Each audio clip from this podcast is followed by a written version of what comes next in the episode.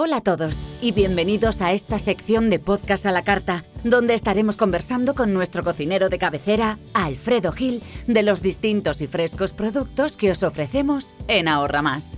Y hoy vamos a echarle los tentáculos a ese alimento que tanto me gusta pedir cuando salgo de tapeo, el pulpo. Se ve que tienes buen paladar, Idoya. Y es que el pulpo es una auténtica delicia gastronómica que ofrece mil y una maneras diferentes de prepararse. Pues yo siempre lo preparo a la gallega.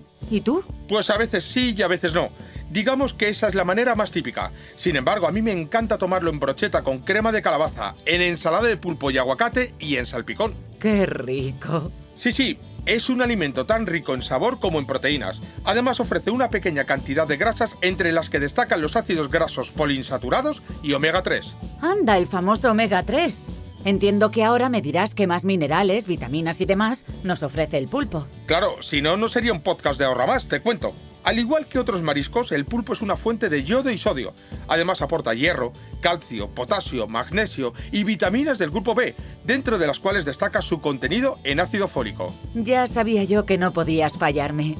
¿Y qué beneficios tiene? El pulpo nos ofrece proteínas de calidad y grasas saludables para el organismo, siendo por ello un alimento de alta densidad nutritiva, reducido en colesterol e hidratos y de baja concentración calórica, pero al saciarnos con facilidad resulta de mucha utilidad en dietas para perder peso. Pues sí que se han escrito ríos de tinta sobre el pulpo. Mucho sí, pero no es oro todo lo que reluce, porque aunque esté buenísimo, no debe consumirse en grandes cantidades.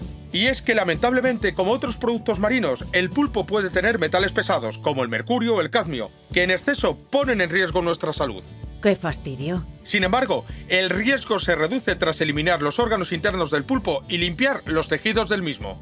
Ya me quedo más tranquila. De hecho, me voy tranquilamente dando un paseíto a Ahorra Más a por mi pulpito rico rico, que me ha apetecido así, de repente.